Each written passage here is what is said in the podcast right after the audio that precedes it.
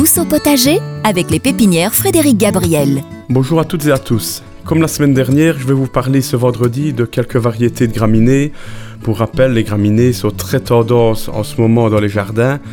Ce sont vraiment des herbes d'ornement qui sont souvent très décoratives aux différentes saisons de l'année et plus particulièrement ici donc euh, en cette période automnale.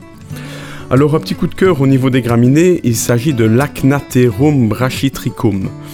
Bon, je suis certain que ce nom barbare ne vous dit absolument rien. En français, on l'appelle l'herbe au diamant.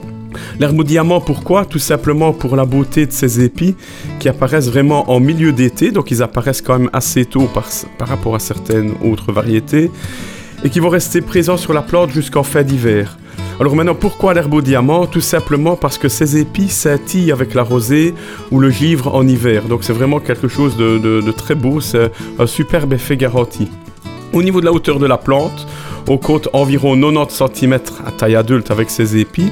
Et au niveau entretien, c'est très simple. Il suffit de tailler la plante en fin d'hiver à sa base pour ainsi renouveler le feuillage en vue de l'année suivante. Maintenant, si vous cherchez une graminée à feuillage persistant, donc dont le feuillage restera vraiment bien présent également durant toute la période hivernale, donc il restera vraiment bien vert, vous pouvez sans hésiter choisir la famille des Carex. Il s'agit d'une famille de graminées très tendance également, pas trop haute, dont le feuillage peut être aussi bien vert clair que vert foncé, panaché de doré ou même panaché de blanc. Les carex, il en existe vraiment de toutes les formes. Soit ils vont pousser en touffe, soit un port un peu plus érigé, mais quoi qu'il arrive, ils ne dépasseront jamais 40 à 50 cm de hauteur maximum. Alors au niveau entretien, c'est très simple, on ne les taille jamais. Donc ça c'est valable un petit peu pour toutes les graminées à feuillage persistant. Il suffira une fois par an, après l'hiver, de nettoyer la touffe en essayant d'éliminer toutes les vieilles feuilles brunes et fanées. Donc c'est plus une question d'esthétique que, que pour le bien-être de la plante.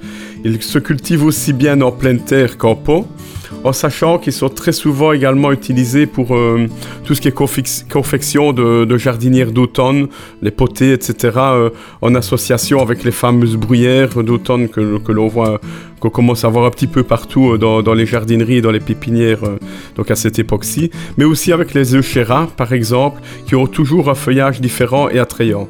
D'ailleurs, je vous propose de revenir sur la culture des euchéras et d'ailleurs d'autres feuillages d'automne dans la semaine prochaine et dans les prochaines semaines également. En attendant, je vous souhaite déjà un bon week-end et je vous dis à bientôt.